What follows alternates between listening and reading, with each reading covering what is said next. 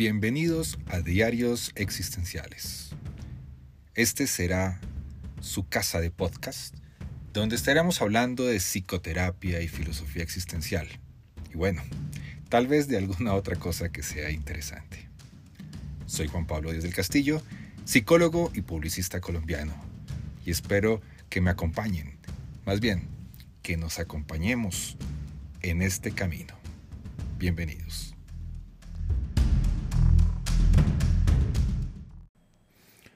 Hola, quiero pedirles disculpas, me estaba demorando un poco grabando en los últimos episodios del podcast, pero no ha sido una época con poco trabajo, ha sido con mucho trabajo en lo académico, con los pacientes. Por eso les pido disculpas porque no haya tenido tiempo de seguir trabajando en los guiones, pero ya hoy logré finalizar un nuevo guion y por eso me encuentro con ustedes una vez más. O sea, nos encontramos una vez más en los diarios existenciales. Soy Juan Pablo Díaz del Castillo y les hablo desde la ciudad de Bogotá para hablar o poder seguir con uno de los episodios donde se empieza a complicar un poco la vida de Víctor Frankl. Lo he titulado Frankl, Freud, Hitler y la anexión de Austria. Así que sean bienvenidas todas las personas que están oyendo este podcast y empezaremos a hablar de los sucesos que estuvieron vividos alrededor de la anexión de Austria al Tercer Reich.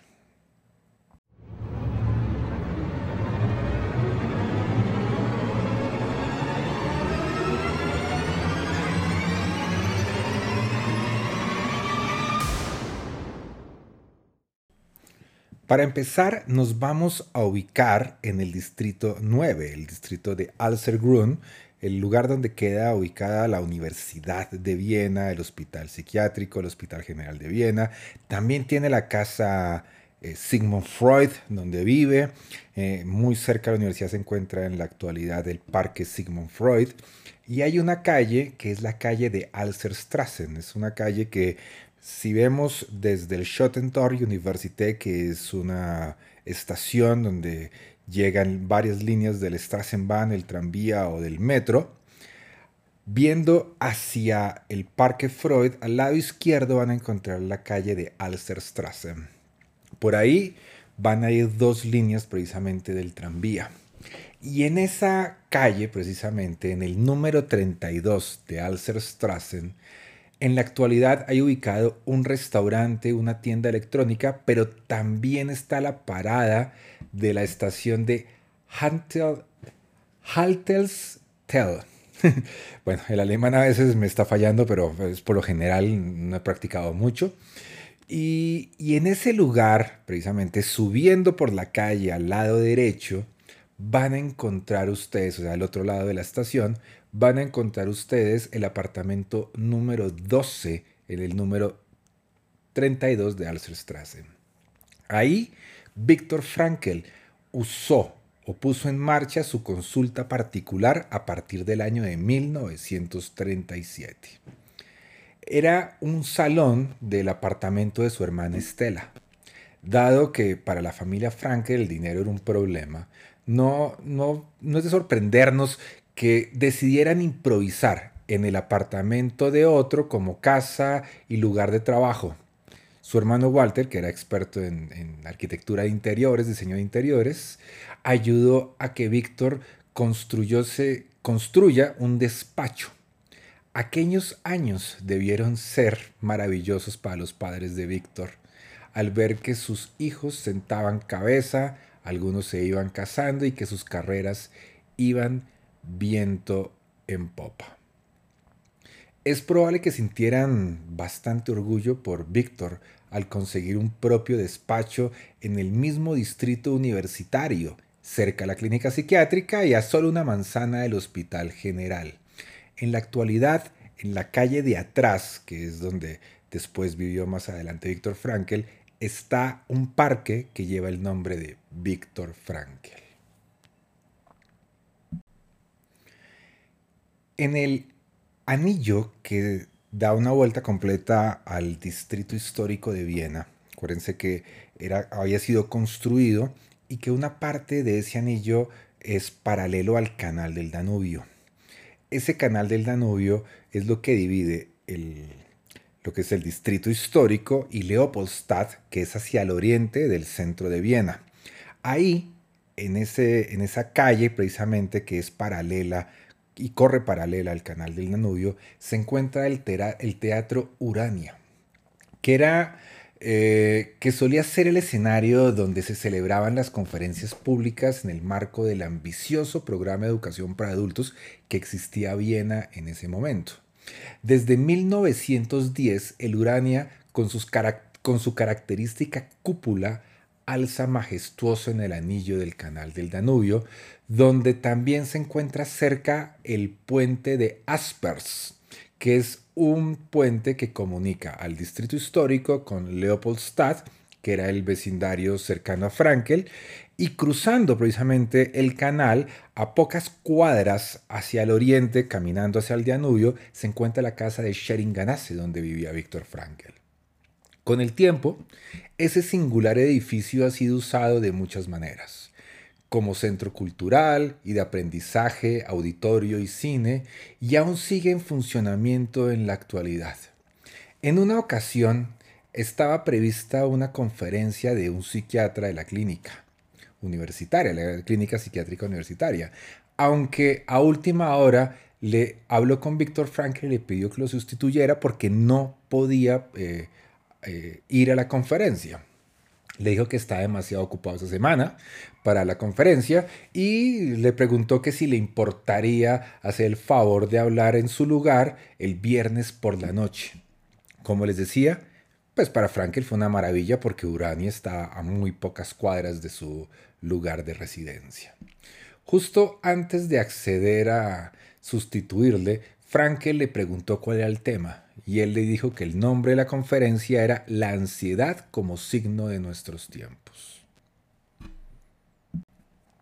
Ese viernes, el día que Víctor Frankel iba a dictar su conferencia en el Teatro Urania, era el 11 de marzo de 1938. No era un viernes cualquiera. Era un día en que sucedían eventos muy movidos en la ciudad de Viena.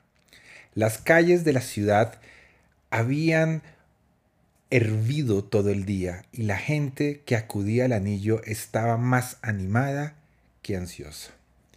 Entre la muchedumbre había miembros de la SS y de la SA y nazis locales organizados y confiados en que por fin había llegado su día en la capital de Austria.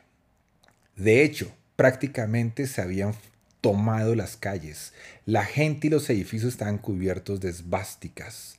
El acontecimiento que había provocado tanto revuelo y tan solo entre los fieles miembros del partido nazi austriaco era la inminente invasión del país a cargo de las fuerzas alemanas. Pero bueno, hagamos un breve recuento de los sucesos que estaban aconteciendo en ese momento en el Tercer Reich, en Alemania. Hitler había anunciado que Alemania necesitaba recuperar su espacio vital ya que se ahogaba dentro de las fronteras que le habían impuesto en 1919.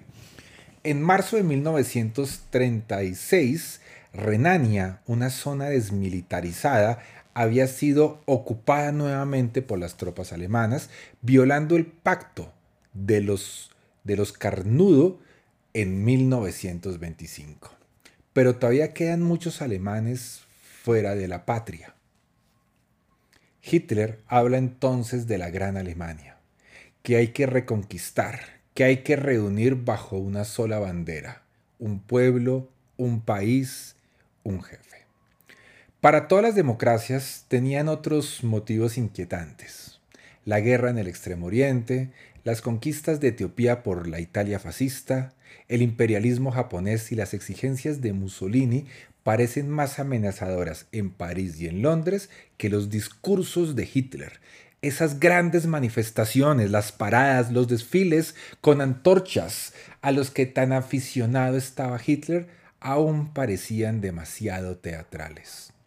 La guerra de España preocupaba a todas las mentes. Los grandes titulares de los periódicos no hablan de otra cosa diferente. Para Hitler, el tiempo de la guerra no había llegado aún.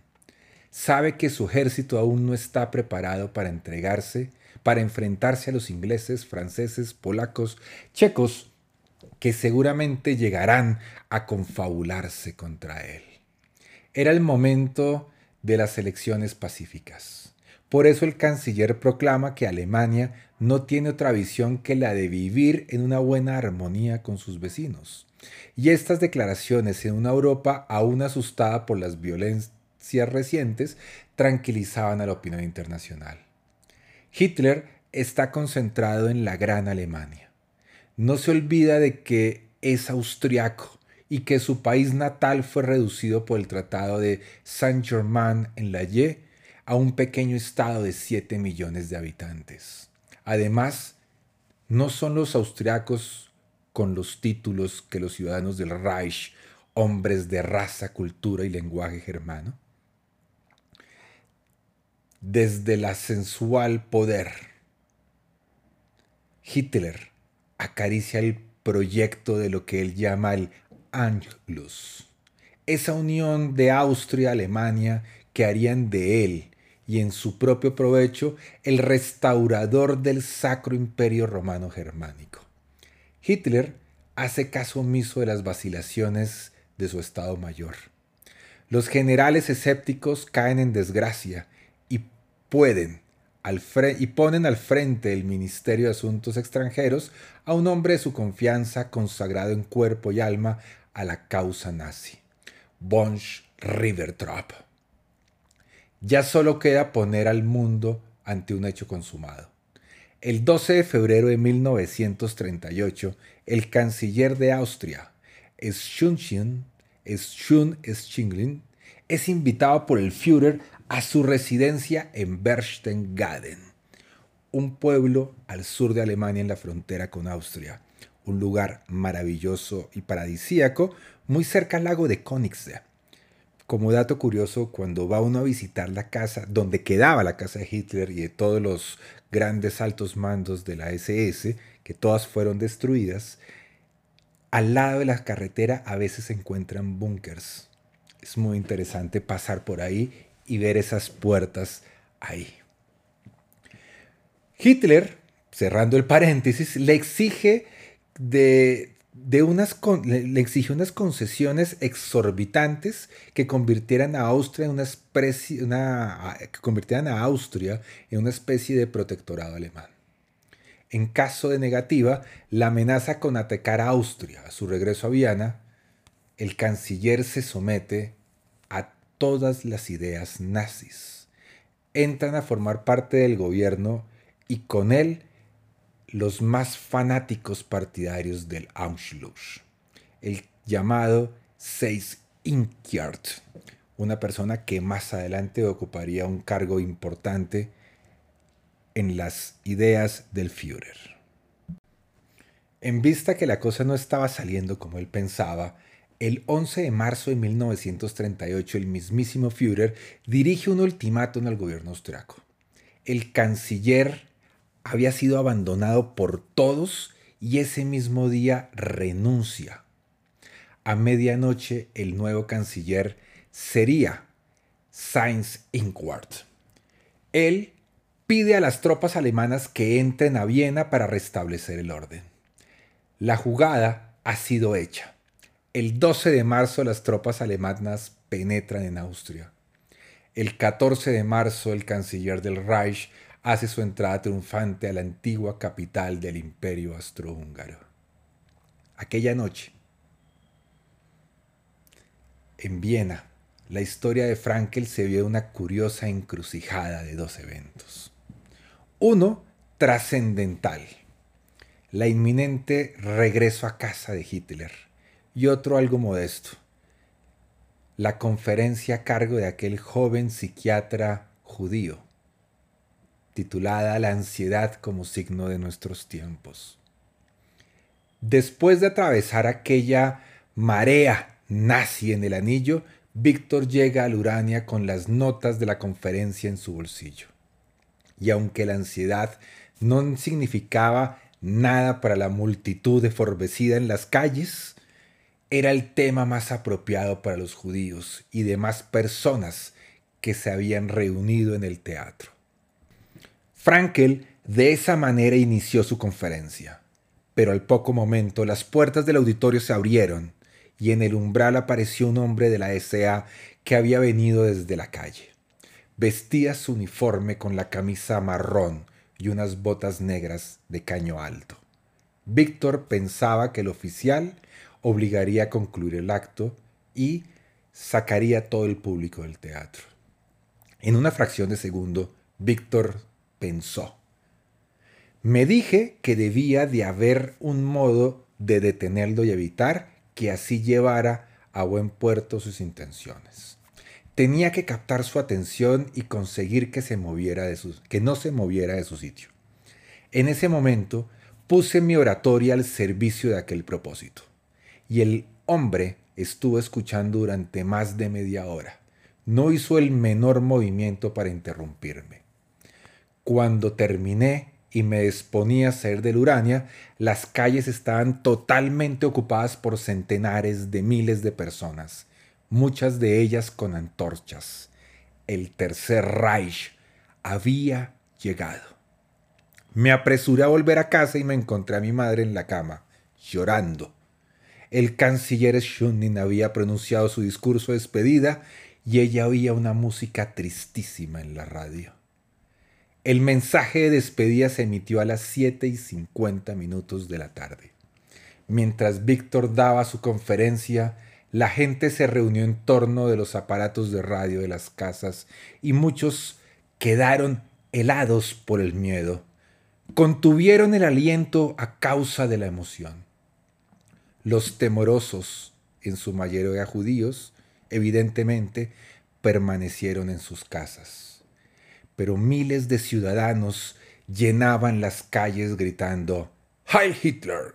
¡Colgad a!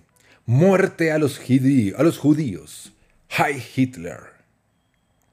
Podrán imaginarse lo que significaban esas calles de esa ciudad cerca al canal del Danubio. A la mañana siguiente del sábado, las fuerzas alemanas cruzaron la frontera con su colosal maquinaria de guerra, aunque no era del todo necesaria. Muchos recordarán la película de Sound of Music, grabada en la ciudad de Salzburgo, en la frontera entre Alemania y Austria, de cómo esa familia von Trapp presenció la llegada de los nazis y cómo huyeron, precisamente por los Alpes. Los austriacos que salieron a las calles les daban la bienvenida. No se estiraban para golpear a los soldados, sino para tocarlos, saludarlos o abrazarlos. No les lanzaban granadas, sino flores. Durante todo aquel día del entusiasmo era tal que las tropas se retrasaban en las calles, atrasadas entre los admiradores y bloqueadas por sus propios tanques y sus camiones averiados. Llegó la noche y siguió la celebración de la invasión, entre comillas. Hitler Voló el primer día hacia Múnich desde Berlín y posteriormente cogió un coche para entrar en Austria. De camino a Linz, su ciudad natal, hizo varias paradas de un cierto valor sentimental en los lugares en que había transcurrido su infancia. Se hospedó en el hotel de Weinzinger en Linz después de presenciar un tumultuoso recibimiento que le dispensaban los austriácolos a los que había ido a conquistar. En el entorno familiar de su oscuro lugar de nacimiento y de sus primeros años, Hitler era una celebridad y un héroe. Pasaba la medianoche. Las primeras tropas llegaron finalmente a Viena. La gente estaba ronca de tanto gritar. Se les dedicó una enorme bienvenida. El domingo por la mañana aún habían personas que aguardaban la llegada de Hitler, pero este no tenía ninguna prisa y había ido a visitar el panteón familiar en Leonding. ese mismo día, irrumpió en una reunión en su honor en el Hotel Linz, a la que asistía gente que había conocido en su juventud. Hitler se lo estaba pasando en grande, pero seguía a la espera de la confirmación de que se habían aprobado las leyes que le permitían la anexión de Austria. El mismo Mussolini se había comprometido a no interferir con la invasión alemana. Por la noche Hitler recibió las noticias que esperaba y se mostró eufórico. Había desaparecido el último obstáculo para la toma pacífica y solamente restaba el viaje triunfal a la capital. El lunes, una multitud exultante y algunas y a pesar de algunas averías médicas, mecánicas que ralentizaron el trayecto entre Linz y Viena, además estaban atentos a cualquier otro problema de seguridad en la ciudad. El convoy donde iba Hitler no llegó a Viena sino hasta entrada la tarde. Pero la llegada se erigió en el símbolo público de lo que se iba a conocer como la Aschluss, la anexión de Austria. Los nazis dieron vuelta de tuerca más al proclamar aquel día como el de la ansiada unión de todas las naciones germanoparlantes. Un cartel en la fachada de la célebre edificio al otro costado del palacio de Homfurt exaltaba estos sentimientos. La misma sangre pertenece al mismo Reich. Cuando por fin apareció Hitler de pie en el asiento delantero de un Mercedes descapotable, devolvió el saludo nazi a las muchedumbres que se agolpaban en las calles. Fue conducido hasta el anillo y en una última instancia al Hotel Imperial, cerca a la Ópera de Viena, completamente adornado de esvásticas. Ahí lo recibieron con alfombra roja y lo trasladaron hasta la suite real. Recordemos que 25 años atrás, cuando era un desposeído y un futuro artista, había trabajado a la puerta de ese mismo hotel limpiando las calles de nieve a cambio de un salario miserable. Y ahora le ofrecían la suite imperial y salía al balcón para acallar aquella multitud rebelde que ocupaba las calles al tiempo que le imploraban que pronunciara un discurso. Al día siguiente, el martes 15 de marzo, Hitler abandonó el hotel para asistir al encuentro masivo en The Heldenplatz, que traduce la Plaza de los Héroes, que se encontraba situada frente al Palacio de Homburg. Ahí le esperaba un océano de asistentes que, ocupaban la explanada del palacio y los campos y las carreteras colindantes. Conforme el magnífico vehículo de Hitler pasaba por el Burgton o la puerta de entrada al palacio, las arcadas que daban acceso a la plaza imperial, la gente lo iban saludando.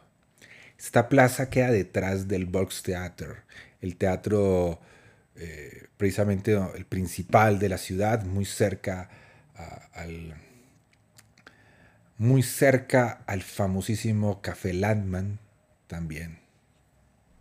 Hitler subió al pórtico del Hornburn, desde donde el cuadro que tenía ante sí le animaba a pronunciar un discurso. Era y es difícil de estimar el número de asistentes.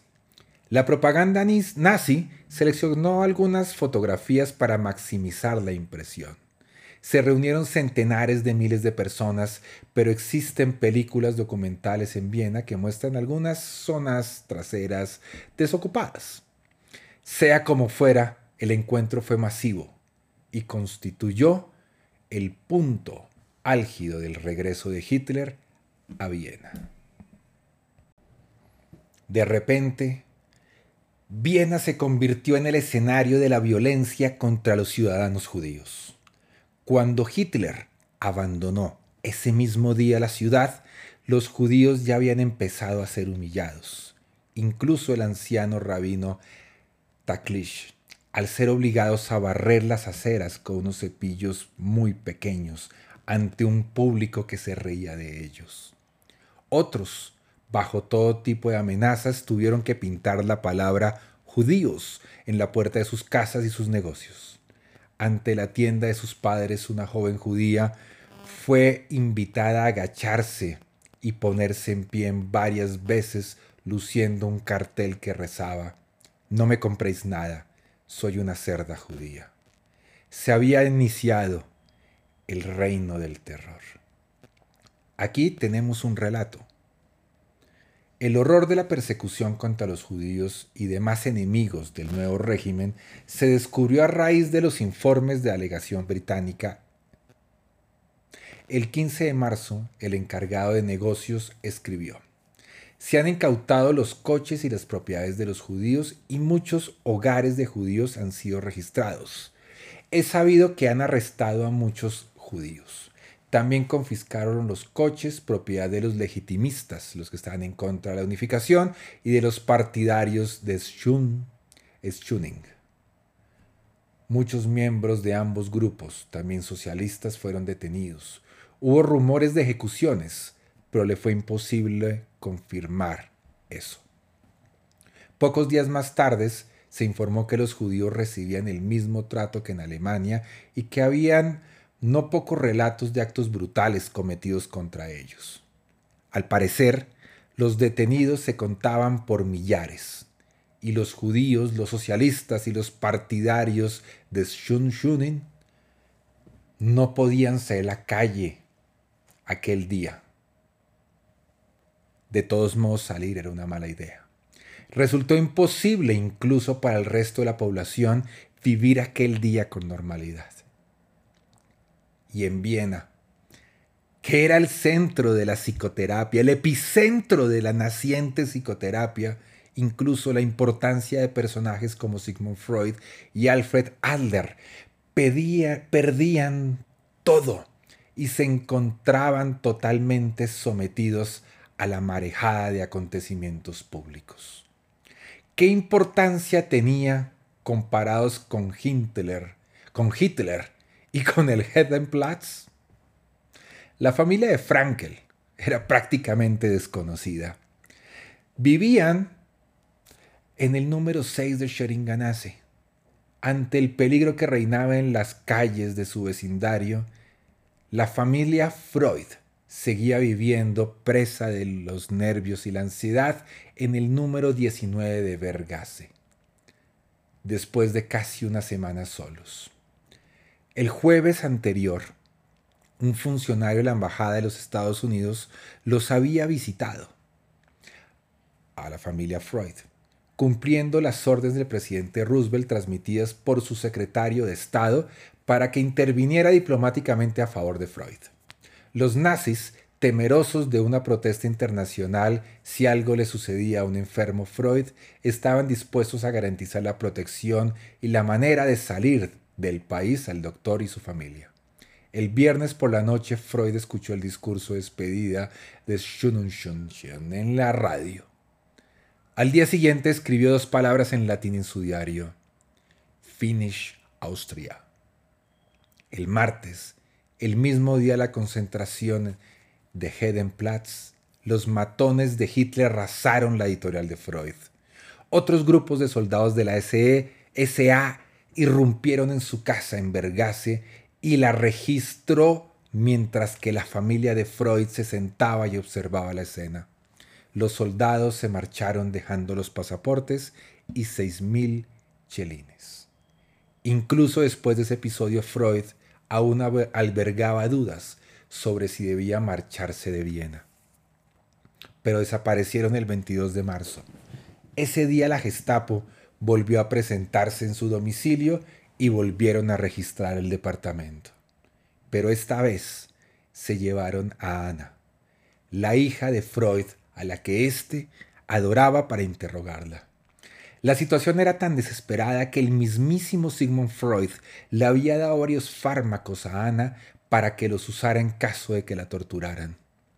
Gracias a algunos golpes de suerte y una pizca de intervención real en las dependencias de la Gestapo, a cargo de la princesa María Bonaparte, princesa de Grecia y Dinamarca.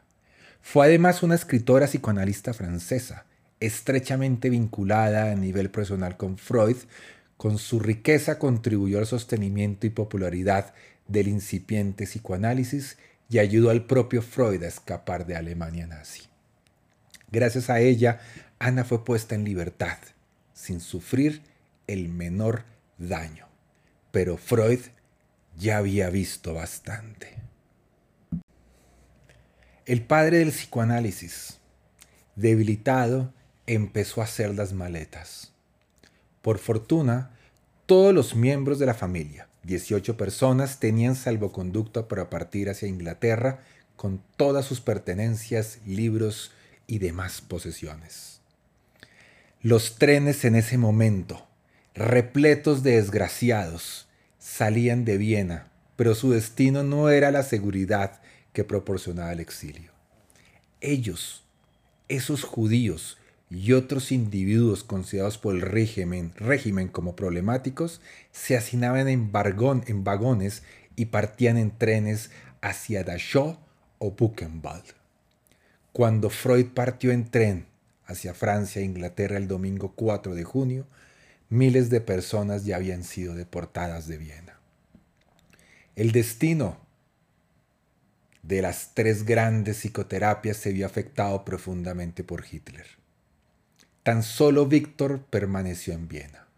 Adler había muerto por causas naturales, en Escocia, y Freud se hallaba en Inglaterra por causas ajenas a él. El psicoanálisis y la psicología individual sufrían el destino que les deparaba el nazismo, cuando menos localmente. A medida que la venganza hitleriana engullía a la familia de Frankel, también amenazada con abortar la logoterapia y acabar con su fundador.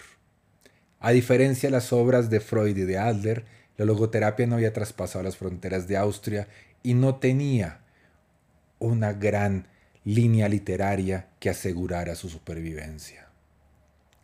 Después del Anschluss, el proceso migratorio de los judíos se vio ralentizado. Era difícil conseguir un visado, y buena parte de las naciones había dejado de acoger a los refugiados judíos. A pesar de que el nombre de Víctor acabó entrando en las listas de espera de los visados de la Embajada de los Estados Unidos, carente de la fama, de los contactos y de la fortuna de Freud, era difícil que la familia de Frankel diera con un modo de huir. Con todo esto, Estela y Víctor aún podían tener algo de fortuna para abandonar Austria de una manera separada.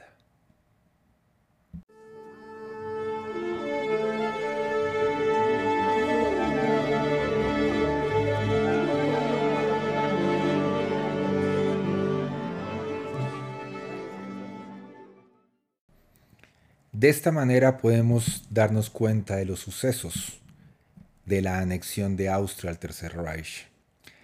Los movimientos políticos y diplomáticos y amenazantes de Hitler hacia Austria. Cómo Austria lo recibió como un héroe y cómo eso podía ser experimentado en la piel de las personas que estaban amenazadas como el mismísimo Víctor Frankl. Freud dejó Viena, rumbo a Londres. Pero Víctor Frankl queda en la ciudad, esperando por su suerte, de algo que seguiremos hablando en los próximos episodios.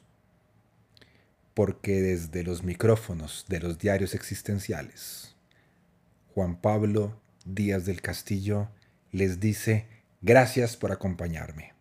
Es decir, Gracias por acompañarnos y nos vemos en un próximo episodio de los diarios existenciales.